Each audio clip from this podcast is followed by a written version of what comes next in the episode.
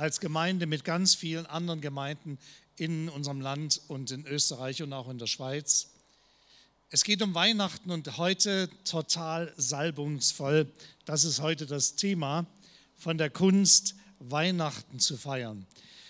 Ich liebe diesen ganzen schönen, wie soll ich das sagen, Rahmen, den wir in Weihnachten hier vor allen Dingen im Erzgebirge haben.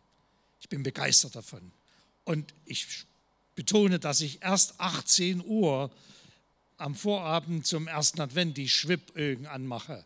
Vorher nicht. Ja, und ich bin auch ganz bis, bis Marianne Lichtmess. Ja, also da ziehen wir durch, da, auch wenn ich Uhischer bin. Ja, also da kenne ich nichts. Ja. Aber das ist nicht die Mitte von Weihnachten. Bitte nächste Folie. Die Mitte von Weihnachten ist was ganz anderes. Das ist die Geburt von Jesus Christus. Gott wird Mensch. Gott kommt hinein in unser Leben. Gott zeigt, dass er sich für uns interessiert. Und das ist schon etwas ganz Besonderes. Ich möchte heute einen Text lesen von einer Frau. Heute geht es mal um eine Frau. Und zwar aus dem Markus-Evangelium, aus dem 14. Kapitel, die Verse 3 bis 9. Bitte die nächste Folie. In Bethanien war Jesus zu Gast bei Simon, den sie den Aussätzigen nannten. Und als er sich gerade zum Essen niedergelassen hatte, kam eine Frau herein, die ein Fläschchen mit Öl in der Hand hatte, mit sehr teurem Öl. Aus einer Pflanze, die nur im Himalaya wächst. Die Frau öffnete die Flasche und träufelte das Salböl auf seinen Kopf. Wenn wir Jesus nennen, dann sagen wir meistens noch dazu Christus. Und dieses Wort Christus heißt Gesalbter.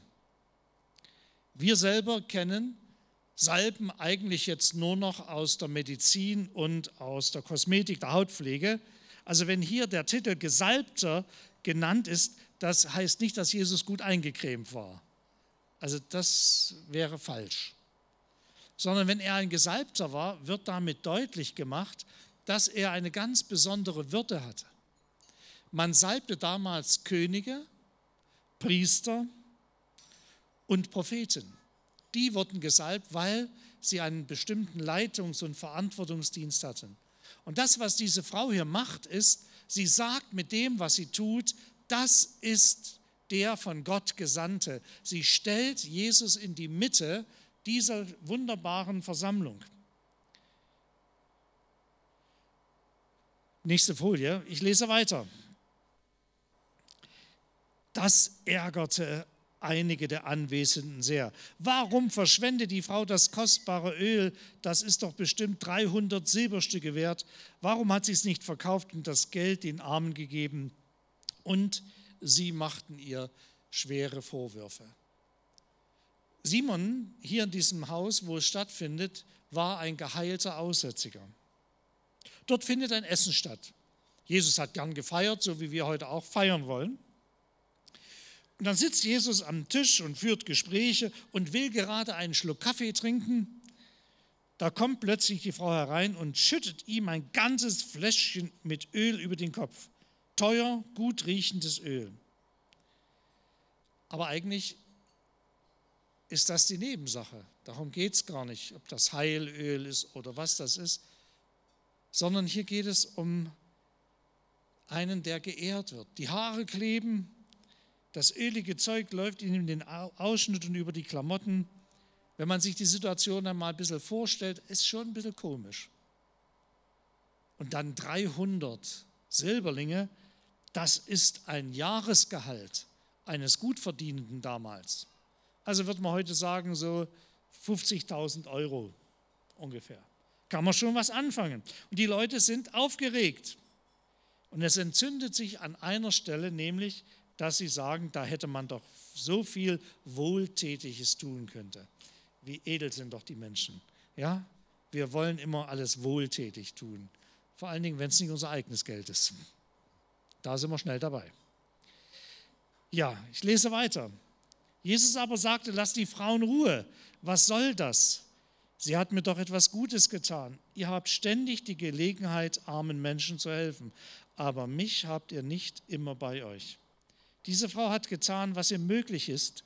Sie hat jetzt schon meinen Körper für mein Begräbnis gesalbt. Ich sage euch, wenn man eines Tages in der ganzen Welt das Evangelium verkünden wird, dann wird man auch erzählen, was sie heute getan hat. Glaubt mir, man wird sich immer an sie erinnern. Wahnsinn. So sind wir Menschen. Immer gleich irgendeinen negativen Kommentar. Man weiß es besser. Keiner bringt ein Handtuch und sagt, Mensch, Jesus, wollen wir mal wieder die Klamotten sauber machen, sondern sofort stürzt man sich auf diese Frau und macht ihr Vorwürfe. Sie gibt ein Jahresgehalt für Jesus aus und Jesus würdigt diese Frau. Er hat ein wertschätzendes Verhalten, während andere hier mit einem Geist der Kritik umhergehen. Leider erlebe ich häufig auch unter Christen, dass wir eher dazu neigen, uns am Negativen zu orientieren. Jesus nicht. Jesus geht einen anderen Weg. Er sieht diese Liebe dieser Frau. Er sieht, dass da eine Frau ist, die ihn ehrt und ihn in die Mitte ihres Lebens rückt. Liebe rechnet nicht, Liebe rechnet sich nicht. Nein, Liebe lässt sich in einer Welt, in der alles, was zweckmäßiges gefragt ist, nicht erklären, eigentlich auch nicht verstehen. Genauso wie wenn jemand mit einem Partner sein ganzes Leben lang zusammenlebt, wo es doch so viele andere interessante Menschen auch noch gibt. Ist doch unvernünftig, könnte man meinen. Oder wenn jemand Kinder in diese Welt setzt, wo doch jeden Tag auch Kinder sterben, weil es nicht genügend zu essen gibt. Die nächste Folie. Damals am heiligen Abend wurde nicht nur ein Kind geboren, an das wir uns bis heute erinnern, sondern mit diesem Kind hat es eine, ganz besondere Bewandtnis. Dieser Mensch, Jesus, dessen Geburt wir in dieser Zeit feiern, war gleichzeitig der Christus, der von Gott gesandte, gesalbte, der, der Macht hat über alle Macht, der der König, Priester und Prophet ist. Und wer ihm begegnet und wer ihn in die Mitte seines Lebens nimmt, erlebt diese wertschätzende Art von Jesus, so wie die Frau es erlebt hat. Diese Frau, die so verschwenderisch, überfließend ihm gezeigt hat, dass sie ihn ehrt, dass sie ihn respektiert. Die Frau stellt Jesus in die Mitte durch ihre Handlung. Sie hat das getan, was alle anderen verpassten. Zwei Tage vermutlich vor seiner Kreuzigung. Sie hat diese längst fällige Salbung nachgeholt. Die Frage, die uns von dieser Geschichte herkommt, ist, was stellst du in die Mitte deines Lebens zu Weihnachten? Sind es nur die schönen Traditionen, die sind toll? Oder hat es auch einen, einen Sinn, dem zu begegnen, der da geboren ist, der der eigentliche Grund von Weihnachten ist? Amen.